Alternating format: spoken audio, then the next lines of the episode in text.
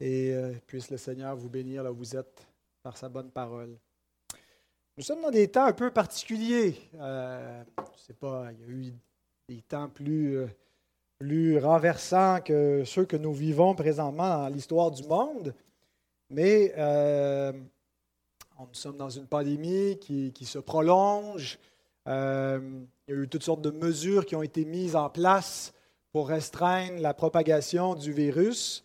Mais euh, en ce moment, on assiste à ce qu'on pourrait euh, appeler une espèce de vent de liberté. En tout cas, il y a une bonne partie de la population qui se lève euh, et qui considère que oui, d'un côté, il faut prendre des mesures pour protéger la population, protéger les hôpitaux et ainsi de suite, mais que le gouvernement va un peu trop loin dans certaines des mesures qui sont prises et qu'il restreint trop des libertés. Euh, et donc, des gens euh, s'y opposent. Je suis persuadé qu'il y a plusieurs opinions parmi euh, les chrétiens sur ces manifestants qu'on voit à Ottawa. Et peut-être que c'est risqué en ce moment pour moi de toucher à cette question-là parce qu'on est samedi matin au moment d'enregistrer ce message et il y aura peut-être du grabuge qui sera fait par les, différents manifestants, mais c'est un mouvement qui se répand dans plusieurs villes du Canada et même au-delà du Canada. Il y a d'autres pays, d'autres nations qui ont emboîté le pas à ces protestations.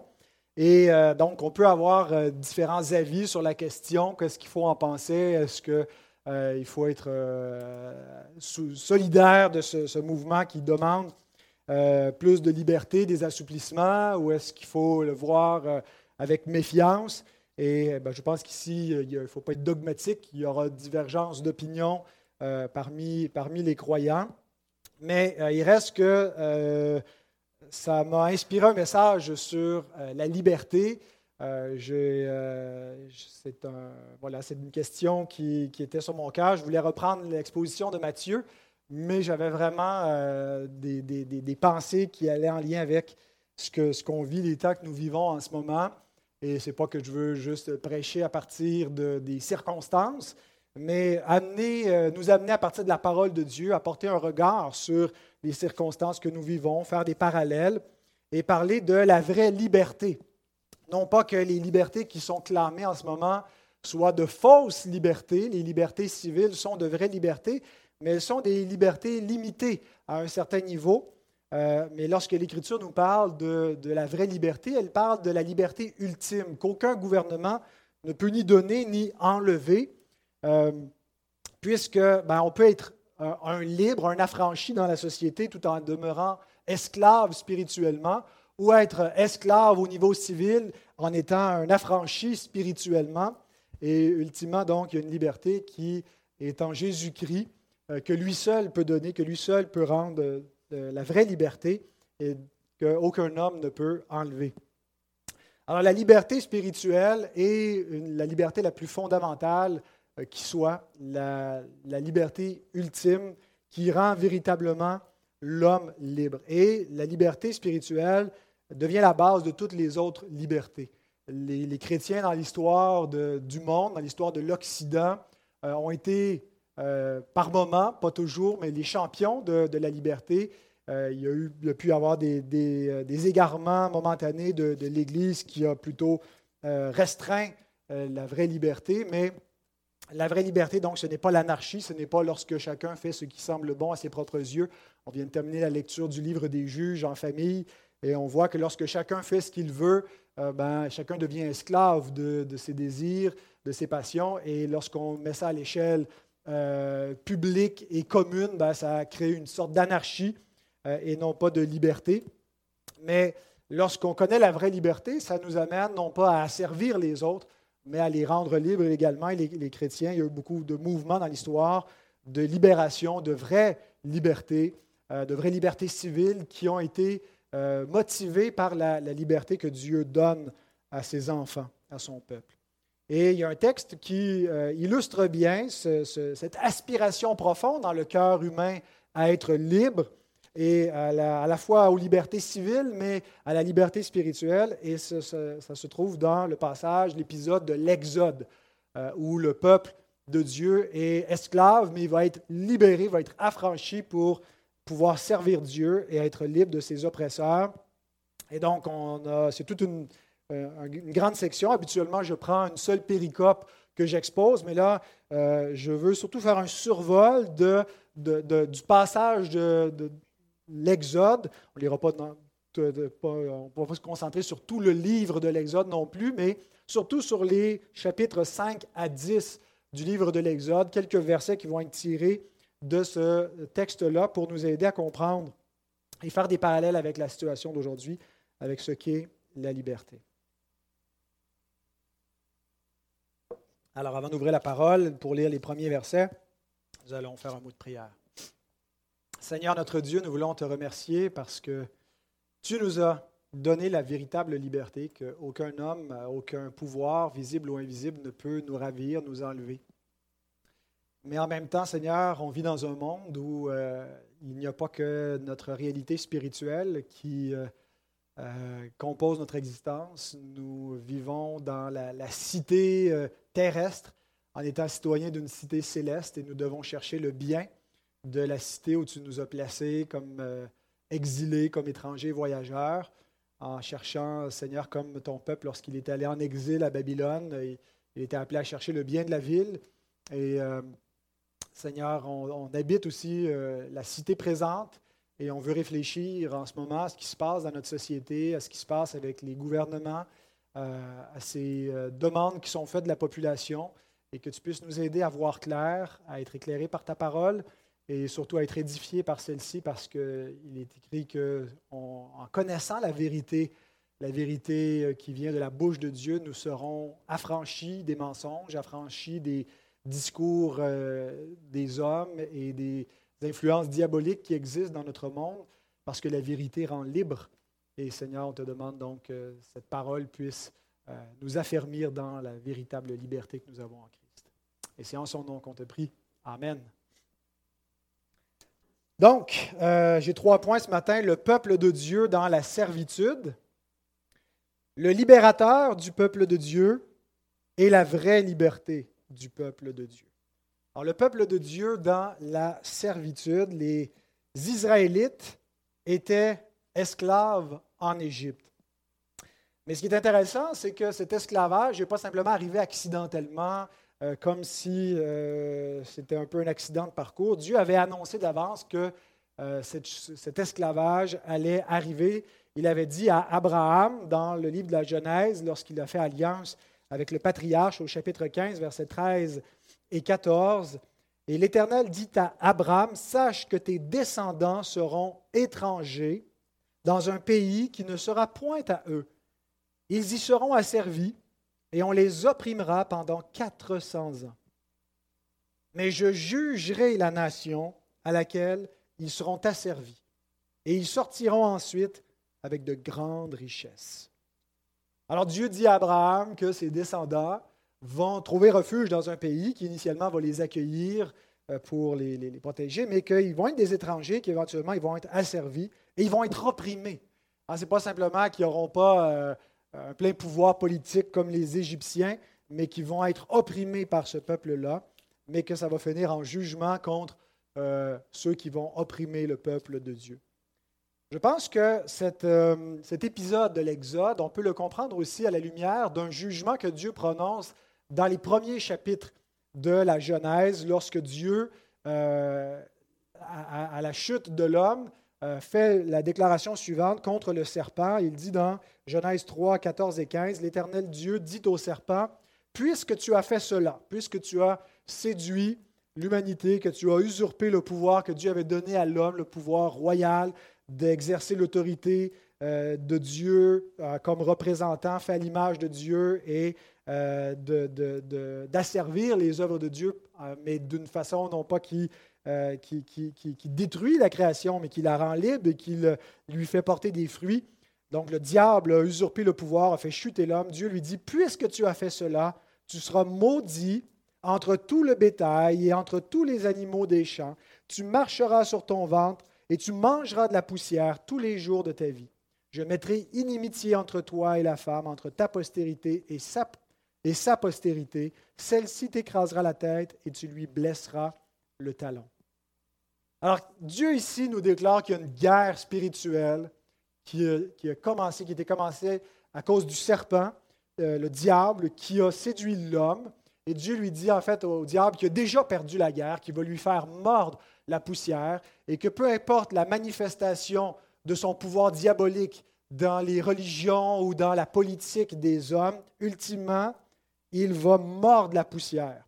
Et que euh, cette guerre entre Dieu et le diable euh, va euh, se manifester au travers de deux postérités. La postérité du serpent, lorsque Jésus ou Jean-Baptiste déclarent à, ceux qui sont rebelles au royaume de Dieu et à Christ et à l'Évangile, il dit, vous êtes une race de vipères, vous êtes une engeance de vipères ou des, fils du diable. Ben, ça réfère à ce principe spirituel que l'homme déchu qui ne reçoit pas Christ euh, est, captif du diable. Et il manifeste son antagonisme à Dieu en s'opposant à Dieu et à ceux qui lui appartiennent, en commençant qu'il s'oppose à, l'Éternel et à son Messie, mais aussi au peuple de Dieu. Et qu'il y a une tension qui existe dans le monde. Parfois, il y a une cohabitation plus ou moins pacifique entre la postérité du diable, le monde, et la postérité de la femme qui est Christ et ceux qui sont en Christ. Euh, et donc l'Église. Parfois, les deux peuvent cohabiter pacifiquement, mais d'autres moments, il y a une hostilité entre les deux. Et euh, assez souvent, la, postérité de la femme est persécutée par la postérité du diable. On le voit avec les premiers frères de l'humanité, Caïn et Abel, où celui qui est du diable persécute celui qui est de Dieu parce que ses œuvres sont justes et il ne peut pas supporter les œuvres justes étant impie qu'il est et il assassine son frère. Et là, on voit l'hostilité entre les deux postérités et tout l'Ancien Testament est le théâtre de cette guerre spirituelle, mais qui prend forme pas seulement au niveau spirituel, mais dans une bataille charnelle, où les armes avec lesquelles le peuple de Dieu lutte sont aussi des armes charnelles, des épées pour défendre un territoire qui symbolise typologiquement la nouvelle création, mais qui, dans le contexte de l'Ancien Testament, où chaque euh, nation a ses dieux locaux, mais finalement sont des serviteurs de la, puissance du diable, déguisés dans Moloch, dans Astarté, dans Baal, dans toutes sortes de, de faux dieux démoniaques, qui sont la puissance du serpent et il y a le peuple de Dieu qui sert Yahweh, qui se, présente un petit peu aussi comme un, Dieu local, mais qui en même temps est beaucoup plus qu'un Dieu local qui a son temple à Jérusalem. Il siège dans le ciel et il domine toutes les, nations. Et l'Ancien Testament, donc, est ce, théâtre sur le plan euh, terrestre, visible, civil de, cette guerre spirituelle. Mais quand on arrive à la Nouvelle Alliance, on laisse tomber les armes euh, physiques pour prendre seulement les armes spirituelles et avancer le, royaume de Dieu. Mais pendant un temps, il y a eu, une, si vous voulez, une dimension plus physique à cette, guerre-là pendant l'Ancien Testament, parce que c'était l'ère de la, typologie, jusqu'à ce que vienne la réalité céleste en Jésus-Christ. Et euh, on va continuer avec des armes invisibles jusqu'à ce que Christ revienne et qu'il établisse visiblement son royaume et qu'il écrase une fois pour toutes le diable et ceux qui lui appartiennent sous ses pieds en les envoyant dans la géhenne, dans le feu éternel. Donc, l'asservissement des Israélites en Égypte n'arrive pas dans, euh, un, vacuum spirituel. Ça, a lieu dans un cadre euh, spirituel, théologique, qui a été fixé au commencement de la création, où Dieu a une postérité par la femme, par euh, la famille d'Abraham par la suite, où Dieu fait alliance. Et euh, ce peuple va euh, engendrer éventuellement le Messie, et le diable essaie de détruire ce peuple qui doit engendrer celui qui va faire paître les nations avec une verge de fer. Et c'est d'empêcher, euh, comme dans Apocalypse 12, la femme enceinte qui doit mettre au monde un enfant dans le désert, qui symbolise le peuple de l'Alliance, qui doit enfanter le Christ, parce que c'est par la lignée d'Abraham que doit venir physiquement le Christ. Et donc, en asservissant il y a cette idée de détruire la postérité de la femme, d'empêcher le, peuple de Dieu de subsister. Et donc, c'est à la lumière de Genèse 3, 14 et 15 qu'on doit comprendre cet esclavage en Égypte. Et donc, 400 ans après Abraham, voici où se trouvaient ses descendants physiques. Exode 2, 23 à 25.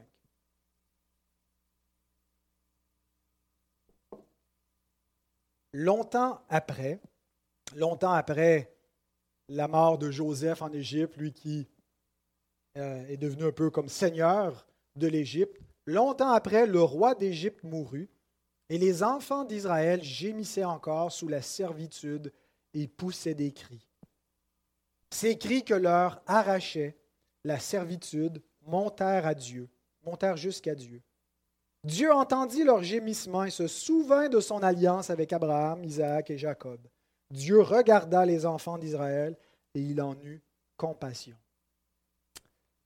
Alors pas pendant quelques mois, pas pendant quelques années, mais pendant des siècles, le peuple de Dieu fut réduit à l'esclavage, aux travaux forcés, aux fouets et à toutes sortes de privations, et même à l'infanticide, où ce qu'on euh, mettait à mort les enfants mâles qui naissaient aux Israélites pour affaiblir ce peuple. Mais Dieu, dans sa compassion, se souvient de son peuple. Ce n'est pas qu'il l'avait oublié, mais c'est une expression idiomatique pour dire que Dieu décide à ce moment-là, au moment des plaintes et des cris d'Israël qui implore son Dieu d'intervenir. Dieu intervient, il va être fidèle à son alliance et à ses promesses, il va libérer son peuple. Et qu'est-ce qu'il fait? Il envoie un libérateur. Il envoie celui qui va être pris du milieu d'eux, du milieu de ses frères, et qui va affranchir ses frères de cette servitude. Donc, deuxième point, le libérateur du peuple de Dieu, c'est l'entrée en scène de Moïse. Moïse est un personnage clé de l'Ancien Testament, un personnage un peu fondateur aussi du peuple d'alliance et des événements qui vont constituer la nation d'Israël, qui vont l'établir dans euh, son territoire et lui donner la loi. Euh, il est le médiateur de cette ancienne alliance, c'est celui au travers duquel Dieu va euh, communiquer sa loi à Israël. Et Moïse est aussi une figure du vrai libérateur qui va éventuellement affranchir pour de vrai le peuple de Dieu, puisque euh, la liberté que Moïse peut apporter est bien limitée. Alors, on voit Moïse qui entre en scène au chapitre 2 du livre de l'Exode, où sa naissance nous est rapportée et sa présentation comme euh, il va être recueilli par la fille de Pharaon, il va être élevé euh, parmi les Égyptiens dans la sagesse des Égyptiens et va occuper une euh, haute place parmi les Égyptiens, ce qui va lui permettre d'avoir donc un, rôle un peu d'influence. Au chapitre 3, donc il va fuir l'Égypte euh, parce que euh, sa tête est apprise après qu'il soit intervenu pour euh, protéger ses frères, qu'il ait, mis à mort un Égyptien. Le Pharaon va vouloir le faire mourir. Et c'est au chapitre 3 que l'Éternel va l'appeler, va se révéler à lui dans le buisson ardent, va lui révéler la signification de son nom d'alliance et va l'appeler à retourner en Égypte pour libérer son peuple. Et au chapitre 4, Moïse retourne en Égypte. Et nous le voyons donc au chapitre 5 avec son frère Aaron se présenter avec un message de la part de Dieu auprès du Pharaon. Exode 5, verset 1. Moïse et Aaron se rendirent ensuite auprès de Pharaon et lui dirent, Ainsi parle l'Éternel, le Dieu d'Israël, laisse aller mon peuple pour qu'il célèbre au désert une fête en mon honneur.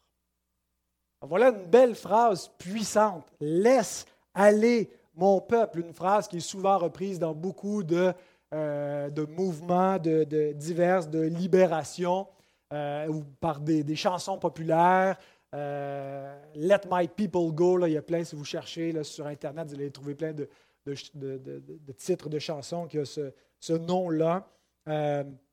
Et euh, je l'ai entendu aussi en regardant un petit peu des clips de ce qui était filmé dans les manifestations de la fin de semaine dernière à Ottawa, euh, des gens sur l'estrade qui disaient aux autorités Let my people go, comme si c'était Charlton Neston qui était là, comme Moïse, là, en train de vouloir libérer le peuple de l'esclavage, des mesures sanitaires.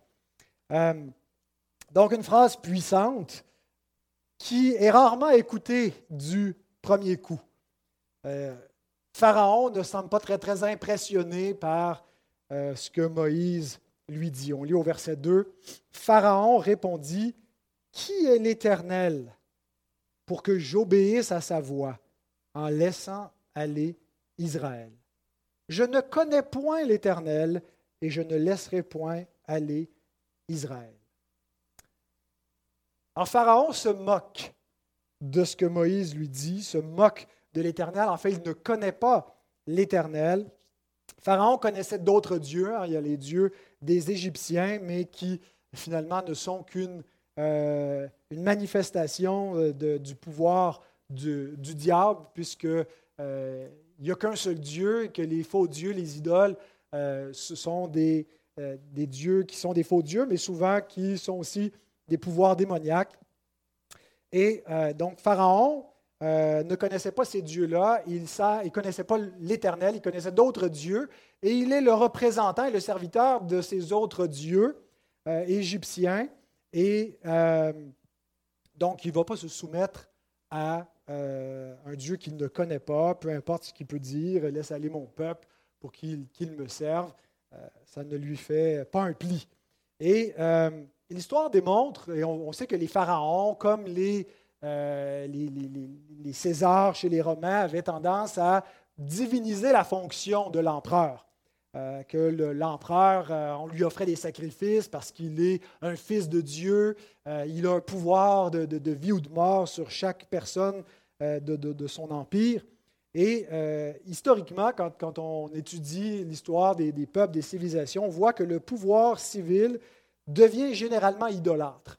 Et même si aujourd'hui on n'est pas dans une société où le paganisme est institutionnalisé, où on fait des rituels, le, dans les sociétés modernes, le pouvoir civil, c'est souvent le seul pouvoir qui est reconnu, la seule autorité euh, parmi ceux, parmi les, hommes qui vénèrent un peu ou qui, aspirent au pouvoir. Et on, a tendance euh, à être idolâtre ou à abuser parfois euh, du pouvoir. Le pouvoir, l'autorité sur les hommes tend à corrompre et un pouvoir absolu tend à corrompre absolument.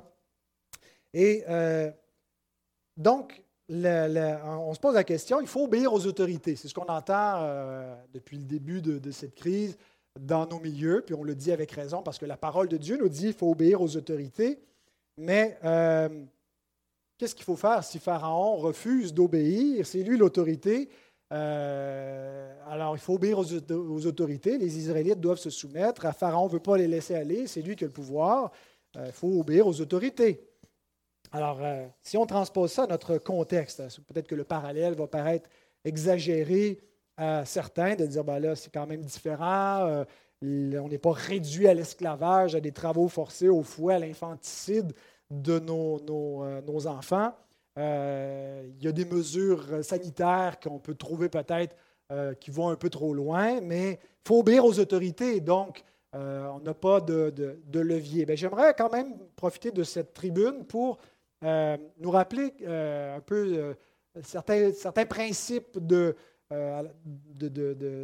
constitutionnels et de notre vie en société, du pouvoir, du rapport aux autorités, de la liberté et, comment notre propre société voit le pouvoir civil et on ne considère pas, on, croit à la, répartition et la, limitation des différents pouvoirs. parce que nous croyons qu'il y a une autorité au-dessus des autorités. Et en fait, quand on lit notre texte, c'est ça la question que, euh, que, Pharaon pouvait se poser lui-même et que les Israélites devaient se demander. Est-ce qu'il y a une autorité au-dessus de Pharaon? De qui est-ce que Pharaon répond? Est-ce que Pharaon a des comptes à rendre à qui que ce soit? Est-ce que le pouvoir des autorités euh, terrestres établies par Dieu est limité de quelque façon que ce soit? bien sûr, je ne pourrais pas, dans le cadre de cette prédication, aller très très loin dans les différentes théories politiques, euh, et ce n'est pas le but. Et je ne peux pas parler non plus pour tous les peuples. Il y a des endroits sur la terre où le pouvoir de l'État est totalitaire. On considère que c'est inique et que ces hommes qui abusent d'un pouvoir totalitaire vont euh, être jugés sévèrement au jugement de Dieu. Mais nous ne vivons pas dans un système totalitariste euh, et nous vivons dans des sociétés qui ont, avec la sagesse judéo-chrétienne, établi des gouvernements où le pouvoir de l'État était limité et encadré. Euh, les, autorités ne peuvent pas faire ce qu'ils veulent. Et dans nos sociétés euh, occidentales, qui ont été influencées par la, la culture, la civilisation chrétienne, on croit que la source du droit, des droits individuels, des droits des hommes, des droits dans la société, ce n'est pas le gouvernement. Ce n'est pas l'État qui confère des droits. Les droits et libertés ne viennent pas des gouvernements. Parce que s'ils viennent des gouvernements, les gouvernements peuvent donner les droits qu'ils veulent et enlever les droits qu'ils veulent. Ils ont l'autorité suprême et finale. les, différentes théories des grands penseurs euh, occidentaux euh, ont établi que, ultimement, c'est Dieu qui donne les droits aux hommes. Et ceux qui ne croient pas nécessairement dans le Dieu de la Bible vont dire ben, ça vient de la nature, c'est les droits naturels. Et que l'État n'est pas là pour conférer des droits, mais reconnaître et protéger des droits. Et c'est exactement dans le type de, de système que nous vivons ici au Canada. La Charte des droits canadienne, la Charte canadienne des droits et libertés nous dit, dans son préambule, euh, la chose suivante. Attendu que le Canada est fondé sur des principes qui reconnaissent la suprématie de Dieu et la primauté du droit. Donc, ce n'est pas l'État qui établit, qui confère, ce n'est pas le, gouvernement qui est la source de vos droits, mais c'est la suprématie de Dieu. C'est euh, du Créateur lui-même que viennent les droits et libertés qui vont être énoncés dans la Charte des droits et libertés. Dans, notre, euh, dans l'ordre constitutionnel canadien, la Charte prime sur toute loi et toute action du gouvernement.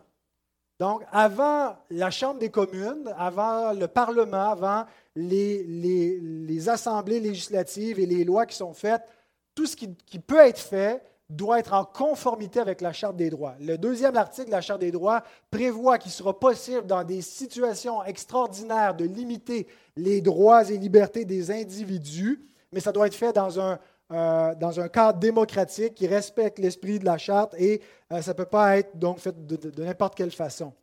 Euh, mais donc, dans l'ordre, la première autorité, la source des droits, c'est Dieu et dans l'ordre constitutionnel, avant les codes de loi, c'est la Charte des droits et libertés qui est le, le, plus élevé dans nos droits. Et donc, le, gouvernement, finalement, l'autorité est soumise à cette autorité de la Charte. Voici l'article 2 de la Charte des droits et libertés.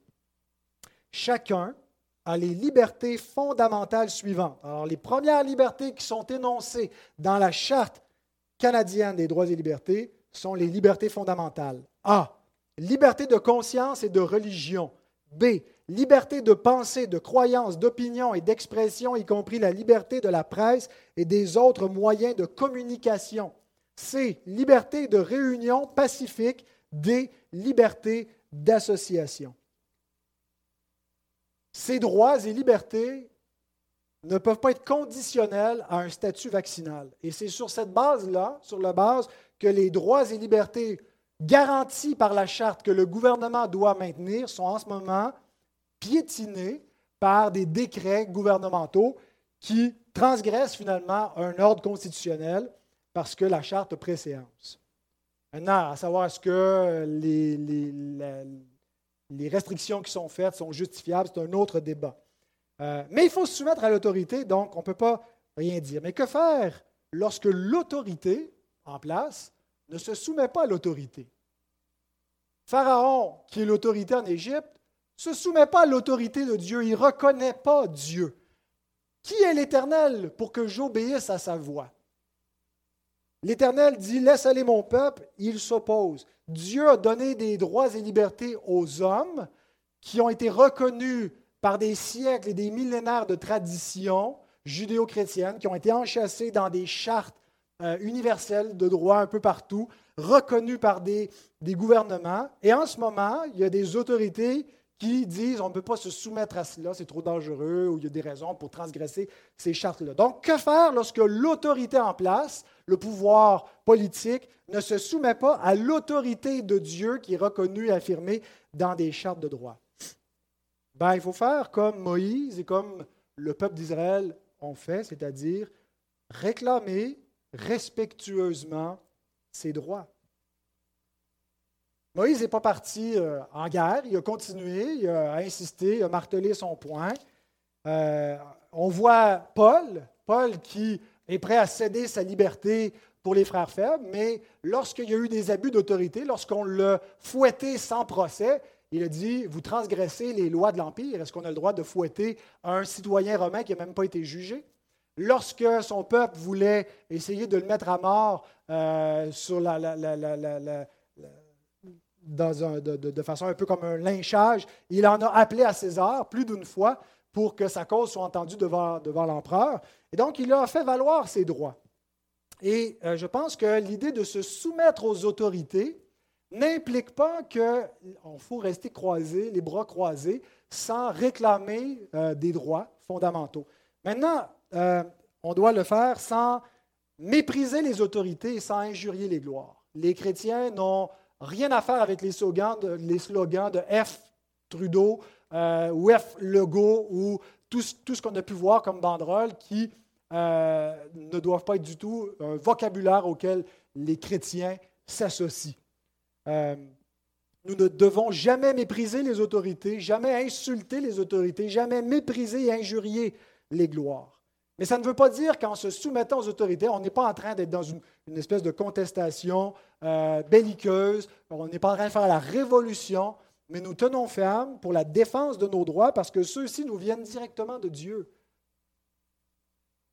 Et donc Moïse va tenir debout et va continuer de marteler la parole de Dieu qui déclare que son peuple est un peuple libre qui doit être affranchi. Pharaon doit le laisser aller.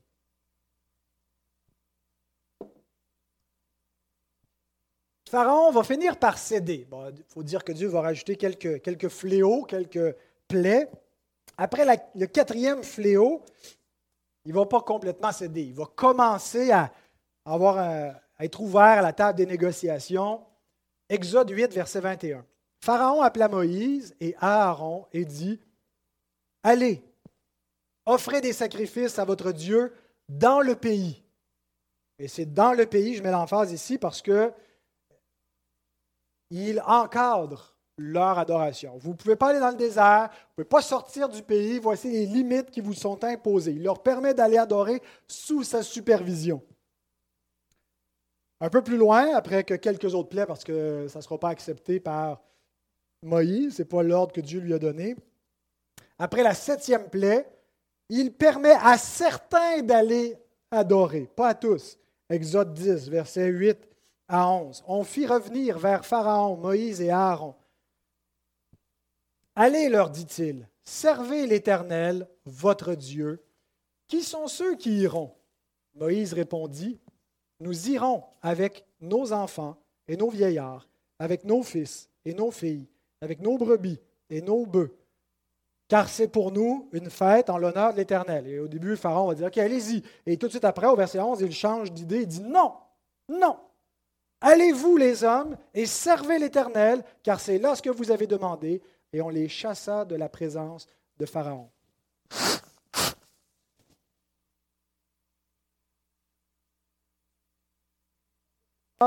ici, il dit finalement, il n'y a que les hommes qui peuvent y aller.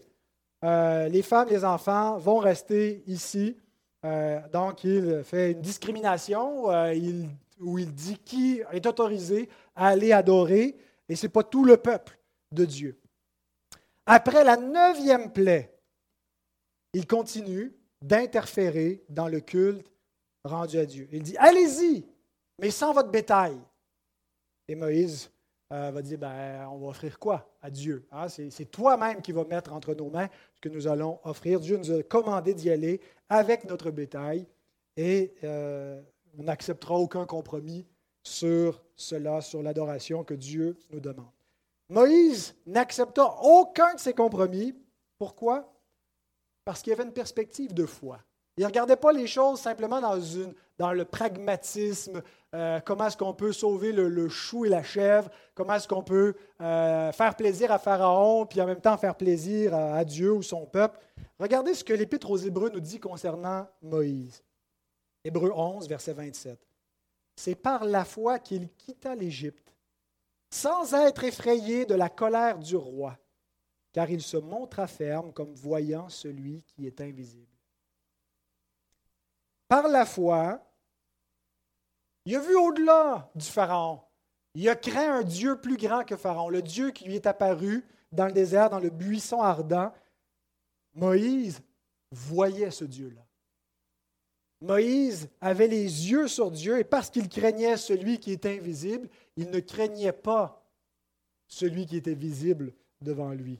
Il ne craignait pas la colère de Pharaon, il s'est montré ferme et c'est par cette foi et cette fermeté, cette confiance en Dieu qui a fini par quitter l'Égypte. Mais ça ne s'est pas fait du premier coup. Quelques précisions. Nous ne sommes pas dans une situation identique ni équivalente à celle des Israélites en Égypte. Faisons attention aux raccourcis. Euh, il y a en ce moment, je pense, des droits qui sont lésés dans la société. Il y a de sérieux problèmes, de mon point de vue, euh, au niveau euh, légal et constitutionnel avec cette mesure sanitaire du passeport vaccinal qui est imposée au lieu de culte, où on, on fait fi de la liberté de culte, euh, de la liberté de rassemblement, où on impose des conditions aux droits fondamentaux des hommes, c'est un problème. Et je pense qu'il faut, euh, faut en tenir compte. On ne peut pas juste se soumettre à ça comme s'il n'y avait aucun problème, parce qu'il faut se soumettre aux autorités. On n'est pas en, en, rébellion de réclamer ce qui sont des droits garantis par la charte, qui viennent ultimement des libertés que le Créateur donne aux hommes.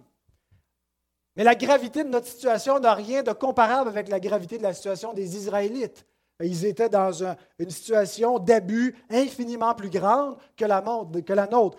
des contextes qui peuvent se comparer à ceux des Israélites, ce sont ceux que vivent nos frères et sœurs en Chine ou en Corée du Nord ou en Afghanistan ou dans le monde arabo-musulman, où ils sont vraiment persécutés euh, physiquement, mis à mort parfois pour le fait qu'ils veulent servir Dieu.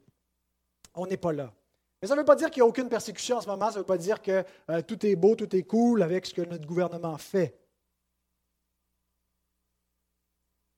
Nous servons le même Dieu que Moïse et les Israélites. Le même Dieu auquel s'opposent toujours ceux qui ne le connaissent pas. Ceux qui ne connaissent pas Dieu ne sont pas neutres face à Dieu. Généralement, ils vont s'opposer à lui de différentes façons. Euh, et c'est rare que les, bien que les autorités soient des serviteurs de Dieu pour exécuter la, justice ici-bas, euh, ça ne veut pas dire que tout ce qu'ils font, ils le font au service de Dieu. Souvent, ils font bien des choses qui sont contre la loi de Dieu et contre le peuple de Dieu, tout en exerçant leur mandat divin d'exécuter la justice. Ils font bien des injustices en, en exécutant la justice. Et ils auront des comptes à rendre pour cela. Et donc, sachons que nous servons le même Dieu auxquels s'opposent toujours ceux qui ne connaissent pas Dieu et qu'on doit composer à différents degrés dans un monde déchu, rebelle à Dieu. Comment est-ce qu'on vit dans une société en honorant le roi, mais ultimement en ayant une allégeance à ce Dieu-là? Notre allégeance ultime n'est pas à nos autorités terrestres, est à Dieu. Nous devons, deuxièmement, être fermes dans la foi, non pas rebelles, non pas belliqueux. On n'est pas en train d'appeler à une révolution, à une rébellion, mais on demeure ferme dans la foi en voyant celui qui est invisible. Il faut regarder au-delà du gouvernement pour savoir quelle conduite on doit avoir en ce moment. Il faut regarder au Dieu de Moïse, au Dieu d'Abraham, à notre Dieu qui est vivant. Et nous devons, comme le peuple jadis, attendre la délivrance de Dieu. Nous devons nous attendre à une délivrance. Le peuple ne peut pas juste, l'Église ne peut pas juste euh, attendre euh, des hommes ou des camionneurs de se faire délivrer. Notre attente est envers Dieu. Alors, comment est-ce qu'on attend la délivrance? Dans la prière. Ce sont des jours pour prier, pour intercéder pour les autorités, afin qu'il y ait des changements, afin que Dieu euh, libère son peuple. Est-ce que Dieu aura besoin d'amener des, des, plaies, des fléaux? Je ne l'espère pas. Euh, mais Dieu dirige le cœur du roi comme un courant d'eau dans sa main et nous devons intercéder. Mais dans l'immédiat, nous devons aussi prendre des actions. Les églises doivent se positionner en ce moment. Qu'est-ce qu'elles vont faire par rapport à toutes les, obligations gouvernementales qui leur sont imposées? Et chaque église est en train de trouver des solutions. Certaines vont se réunir à l'extérieur pour ne pas avoir à imposer une discrimination vaccinale à l'entrée et léser les droits fondamentaux des gens et surtout brimer la parole de Dieu qui commande de faire accueil les uns aux autres sans, discrimination et de ne pas de se juger ou se refuser sur la base d'opinion, et encore moins sur la base d'un statut vaccinal. Certains vont euh, passer euh, juste en Zoom, le temps que peut-être que les choses se placent. Euh, certains vont prendre le passeport vaccinal sans refuser les non-vaccinés. On va en faire beaucoup de bénévoles, mais je pense qu'il faut vraiment trouver des solutions en ce moment pour, ça, être rebelle à l'autorité, être soumis à Dieu et demeurer ferme dans la foi. Et ça m'amène à mon dernier point. La vraie liberté du peuple de Dieu. Concernant la liberté de Sarah et la servitude d'Agar dans Galates 4, 24, Paul nous dit ces choses sont allégoriques, que ces femmes représentent deux alliances. On pourrait dire la même chose concernant cet épisode des Israélites. Ce sont des événements qui avaient une, certaine allégorie, je ne sais pas le terme qu'on utilise d'habitude dans théologie réformée, on va plutôt parler de typologie, mais euh, l'idée, c'est que les événements de l'Exode pointaient vers des réalités célestes. Que d'être affranchi de la servitude des Égyptiens ne donnait pas la liberté céleste ultime et finale. C'est ce que Paul dit dans 1 Corinthiens 10, 1 à 5. Frères, je ne veux pas que vous ignoriez que nos pères ont tous été sous la nuée, qu'ils ont tous passé au travers de la mer, qu'ils ont tous été baptisés en Moïse dans la nuée et dans la mer qu'ils ont tous mangé le même aliment spirituel et qu'ils ont tous bu le même breuvage spirituel, car ils buvaient un rocher spirituel qui les suivait. Et ce rocher était Christ. Mais la plupart d'entre eux ne furent point agréables à Dieu, puisqu'ils périrent dans le désert. Alors, ce que Paul nous dit, c'est que malgré tout l'événement qu'ils ont vécu, d'être libérés par Dieu, de passer sous la nuée, de passer au travers de la mer, donc ils ont été affranchis de l'esclavage et qui ont, qui ont vécu des événements surnaturels, ben, la plupart n'étaient pas agréables à Dieu. C'est-à-dire, il n'y avait pas la vraie foi en Dieu. Euh, ils sont morts dans le désert. Euh, symboliquement, ils ne sont, ils sont pas entrés en terre promise parce qu'ils ne sont pas entrés dans le repos de Dieu, euh, dans la foi en Christ. donc, le, le, pour être agréable à Dieu, la seule façon de lui être agréable, c'est d'avoir foi en lui, foi dans la promesse qu'il a fait à Abraham que sa postérité ben, sauverait le monde. Et certains, donc, ont été incrédules. Certains n'ont pas vu au-delà de cet affranchissement de l'Égypte ce que Dieu faisait. Ils n'ont pas regardé aux réalités célestes qui étaient devant eux. Et même s'ils ont été affranchis, ben, ils étaient encore morts dans leur péché. Ils ont péri dans le désert. Parce que la libération d'Égypte, c'était un salut terrestre, un salut typologique qui était associé euh, au salut en Jésus-Christ à venir, euh, qui symboliquement, Christ était typologiquement présent dans le rocher, et dans, dans, la manne et dans ces, différents éléments. Mais ce, salut ne faisait que pointer vers le salut eschatologique. C'est ce que Paul va dire au verset 11, un petit peu plus loin dans le, même passage, euh, quand il dit que tout ça a été écrit pour nous qui sommes parvenus à la fin, à la fin des siècles, pour nous qui sommes entrés finalement dans le véritable salut. Et il dit euh, au verset 11, Ces choses leur sont arrivées pour servir d'exemple. Elles ont été écrites pour notre instruction à nous qui sommes parvenus à la fin des siècles. Jésus dit la même chose, que ce salut des Israélites n'était qu'un salut terrestre. Jean 6, 48 à 50, Je suis le pain de vie. Vos pères ont mangé la manne dans le désert et ils sont morts. C'est ici le pain qui descend du ciel afin que celui qui en mange ne meure point. Ce n'est pas le pain qui donne la vie éternelle qu'ils ont mangé. Euh, et, ils ont connu une liberté, ils ont connu une providence extraordinaire, mais beaucoup d'entre eux sont demeurés incrédules et ils sont morts dans leur péché. Et donc Moïse n'était que la figure de celui qui devait venir libérer le peuple de Dieu. Celui qui est le pain qui vient du ciel, et lorsque l'homme le mange, c'est-à-dire lorsqu'il reçoit Christ par la foi et qu'il croit en lui, a la vie éternelle. Alors, si on fait un parallèle avec la situation présente, bien sûr que l'affranchissement de l'Égypte, c'était important, que c'était essentiel, que c'était juste, que c'était fondamental, mais ce n'était pas la liberté ultime. Et si on compare avec nous aujourd'hui, les libertés civiles, c'est extrêmement important. Si on veut vivre en démocratie, si on veut vivre vraiment dans un pays libre, la liberté ne peut pas être conditionnelle à des, mesures sanitaires. Les libertés terrestres sont importantes et je pense qu'il faut comme citoyen, je ne parle pas en tant qu'Église, on ne va pas aller se mobiliser comme l'Église réformée baptiste pour manifester, mais comme citoyen individuel, on vit aussi dans une cité terrestre et on doit euh, faire valoir nos droits et, défendre avec ceux dont les droits sont lésés, parce que peut-être que vous, ça ne vous affecte pas, euh, mais pour certaines personnes en ce moment, ils sont dans des, mesures qui leur posent vraiment de, gros problèmes pour fonctionner. Et, ils sont limités dans leurs déplacements, dans les, les endroits publics qu'ils peuvent accéder, même l'Église.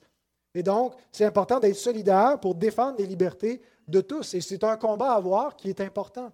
Mais il ne faut pas confondre les cités. Il ne faut pas penser que ce, combat-là, c'est le combat de l'Église ultime et que, c'est la, liberté spirituelle euh, ultimement qui est en jeu, parce que cette liberté spirituelle, lorsqu'elle est conférée à quelqu'un, elle ne peut jamais être volée. Et que notre vrai combat n'est pas un combat d'abord civil ou politique, mais il est il est, céleste. Il y a une liberté plus grande que, la liberté, que les libertés civiles, une liberté qu'aucun gouvernement peut ni nous donner ni nous enlever. Voici comment Jésus décrit cette liberté ultime dans Jean 8, 30 à 36. Comme Jésus parlait ainsi, plusieurs crurent en lui. Et il dit aux Juifs qui avaient cru en lui, Si vous demeurez dans ma parole, vous êtes vraiment mes disciples. Vous connaîtrez la vérité et la vérité vous affranchira. Ils lui dirent, ils lui répondirent, nous sommes la postérité d'Abraham et nous ne fûmes jamais esclaves de personne. On est les fils d'Abraham, on est libres, on n'est pas des esclaves, et, même si les Romains nous dominent, on n'est pas leurs esclaves, on est, on est des libres, on est des affranchis. Comment dis-tu, vous deviendrez libres? En vérité, en vérité, je vous le dis, leur répliqua Jésus, quiconque se livre au péché est esclave du péché. Or, l'esclave ne demeure pas toujours dans la maison. Le Fils y demeure toujours. Si donc le Fils vous affranchit, vous serez réellement libre. Jésus met en contraste deux sortes de libertés. Il ne dit pas que les libertés civiles n'ont aucune importance. Elles ont leur importance dans la sphère de la, vie présente, dans le, royaume visible. Paul va dire, est-ce que tu es esclave? Si tu peux devenir libre, ben, saisis l'occasion, tant mieux. Mais si euh, l'occasion ne se présente pas, ce n'est pas grave, parce que ultimement, ce n'est pas ton statut civil présentement dans la cité terrestre qui compte. C'est le fait que tu es un affranchi en Christ. Il y a certains affranchis dans le monde qui sont esclaves. Il y a des triples vaccinés qui peuvent voyager comme ils veulent, qui peuvent aller partout où ils veulent, qui sont des esclaves parce qu'ils sont esclaves du péché. Ils sont les esclaves du pouvoir du diable. Puis il y a d'autres qui sont asservis, qui sont limités, dont les libertés sont brimées, ou qui sont esclaves ailleurs dans le monde, littéralement, mais qui sont libres l'Église est un peuple d'affranchis, d'hommes, de femmes qui sont plus que vainqueurs. Ils ne sont pas simplement un peu victorieux, ils sont plus que vainqueurs. Et la victoire de l'Église n'est pas premièrement une victoire culturelle, d'avoir l'influence de la culture, d'avoir euh, les médias sous notre, notre autorité, notre influence, ou Hollywood, ou la production culturelle la, victoire de l'Église n'est pas premièrement politique, d'avoir les institutions, d'avoir des représentants au gouvernement, du lobbying, euh, d'avoir les cours, les tribunaux de notre côté. Ce n'est pas d'abord une influence économique, mais la victoire de l'Église est spirituelle. 1 Jean 5, 4 à 5, tout ce qui est né de Dieu triomphe du monde, et la victoire qui triomphe du monde, c'est notre foi. Qui est celui qui a triomphé du monde, sinon celui qui croit que Jésus est le Fils de Dieu? Celui qui croit que Jésus est le Fils de Dieu est un affranchi, a reçu l'esprit de liberté qui lui a permis de voir le véritable Dieu, de ne plus être esclave des faux dieux, des idoles qui asservissent les hommes, qui les amènent dans une vie de tyrannie, esclaves de leurs péchés, de leurs passions, de leurs fausses croyances. Mais celui qui a la foi en Christ est libre parce qu'il connaît le vrai Dieu, parce qu'il lui rend un culte, peu importe son statut civil, peu importe sa condition économique, peu importe dans quel régime terrestre il peut vivre, il a triomphé du monde. Et c'est ce que dit Paul également dans Romains 8, 35 à 37. Et j'aime bien le contraste avec lequel l'apôtre le dit. Qui nous séparera de l'amour de Christ? Sera-ce la tribulation, ou l'angoisse, ou la persécution, ou la faim, ou la nudité, ou le péril, ou l'épée? Selon qu'il est écrit, c'est à cause de toi qu'on nous met à mort tout le jour, qu'on nous regarde comme des brebis destinées à la boucherie. Mais dans toutes ces choses, nous sommes plus que vainqueurs par celui qui nous a aimés. Comment est-ce qu'on peut dire à des gens qui s'en vont martyrs, qu'on va jeter à des fauves dans le Colisée, on va jeter à des lions qui vont les manger vivants, qu'on brûle, qu'on crucifie sur des croix, euh, qu'on a fait bouillir dans de l'huile ou dans de l'eau pour les mettre à mort, dans toutes sortes de supplices, qu'on les mène à la boucherie tout le, tout le jour avec l'épée, avec le pouvoir de l'État qui, à l'époque, détruisait les chrétiens. Dans tout ça, vous êtes plus que vainqueurs. C'est vous qui remportez la bataille. Ben, la seule façon de comprendre ça, c'est lorsqu'on regarde un sauveur crucifié, qui a vaincu le diable, qui a vaincu le monde, qui a vaincu les autorités par sa croix. Il n'est pas venu pour asservir les hommes, il est venu pour servir les hommes. Et en le faisant, il a triomphé sur tout, pouvoir, toute puissance. il a remporté la bataille et il siège à la droite de Dieu, puis il appelle son peuple à porter avec lui la croix jusqu'à ce qu'il soit assis avec lui sur le trône. Nous sommes plus que vainqueurs, peu importe nos circonstances. C'est vrai des chrétiens en Corée du Nord, en Chine, en Afghanistan et au Québec et au Canada. Peu importe les restrictions que le gouvernement peut nous mettre, nous sommes plus que vainqueurs. Nous sommes libres. Il n'y a personne qui peut nous ravir cela. Et c'est vraiment important de ne pas confondre les combats, de, de, de, de réaliser il y a peut-être des éléments spirituels en jeu, mais en réalité, spirituellement, nous sommes des affranchis. Faisons les bonnes distinctions en distinguant bien les royaumes. Nous vivons dans un royaume commun aux hommes avec le pouvoir civil. Il faut rendre à César ce qui est à César, en comprenant aussi que le pouvoir de César est limité. Ce n'est pas un pouvoir euh, absolu où Dieu lui demande aucun compte. Dieu a établi des droits qui ont été reconnus par les hommes euh, comme des droits naturels, fondamentaux, qui ne peuvent pas être euh, ravis sans qu'il y ait une injustice. c'est bien de rappeler ces choses-là et de militer, mais ultimement, notre combat, est un combat spirituel. Notre royaume est un royaume, celui d'en haut n'est pas le royaume de ce monde. Et nous servons Dieu. Et ultimement, notre allégeance est à Dieu-là, est à ce Dieu-là. Et donc, cette foi que nous avons en Dieu, cette, euh, possession de la liberté spirituelle, ne nous amène pas à être passifs, à dire, ben, arrive, peu importe ce qui arrive avec le, le gouvernement et l'État, on va endurer, puis on va se soumettre aux autorités. Ça nous amène cependant à une patience, à du courage et à la persévérance dans la tribulation. Être comme Moïse. Il a tenu ferme, il n'a pas craint Pharaon parce qu'il avait la foi et qu'il voyait celui qui est invisible. Il n'y a aucune puissance, visible ou invisible, qui peut nous ravir notre liberté et notre victoire en Christ. Prions. Seigneur, nous voulons te bénir pour ta parole qui nous aide à faire de bonnes distinctions, qui nous aide à comprendre les différents types de liberté que tu donnes aux hommes. Aide-nous à mener le bon combat de la foi à chercher le bien aussi euh, de la cité Sibaï. On veut profiter de ce moment pour te prier pour les autorités qui nous gouvernent. On veut te prier pour nos, premiers ministres, Justin Trudeau et euh, François Legault, Seigneur. Euh, nous ne voulons pas médire de ces hommes. On peut avoir des divergences avec eux, mais nous te prions pour qu'ils soient des hommes sensés, qu'ils aient de la sagesse, qu'ils ne soient pas dans l'endurcissement comme a pu l'être Pharaon vis-à-vis -vis de ta parole et de, ce que, de l'autorité que tu avais placée sur lui. Euh, Seigneur, que ces hommes puissent reconnaître ce qui est bien, ce qui est juste, et peut-être faire marche arrière sur certaines mesures abusives en ce moment, qu'ils puissent euh, parler, dialoguer avec les différents groupes de pression. On te prie aussi de garder, Seigneur, les, certains militants. On voit des, gens un peu extrémistes qui ne euh, sont pas simplement là pour défendre la liberté, mais qui voudraient l'anarchie, qui voudraient renverser les pouvoirs. Et on te demande que tu ne permettes pas que ces choses arrivent, que le, calme et l'ordre puissent régner dans notre société et surtout que ton Église euh, puisse euh, retrouver une pleine liberté. Mais quoi qu'il arrive, Seigneur, si ça doit prendre du temps, euh, si les autorités tardent avant d'enlever ces mesures-là, que tu nous donnes de rester solidaires les uns des autres, que tu nous donnes de rester humbles et soumis, mais courageux, les yeux fixés sur toi pour continuer d'avancer dans l'amour et que le monde puisse voir l'amour que nous avons les uns les autres, à l'espérance qui est en nous, parce que nous portons nos yeux sur un pouvoir plus grand que celui des pouvoirs euh, terrestres, qu'ils puissent euh, voir au travers de ton Église euh, qui tu es, que tu habites au milieu de ton peuple. On te le demande au nom de Jésus-Christ pour ta gloire. Amen.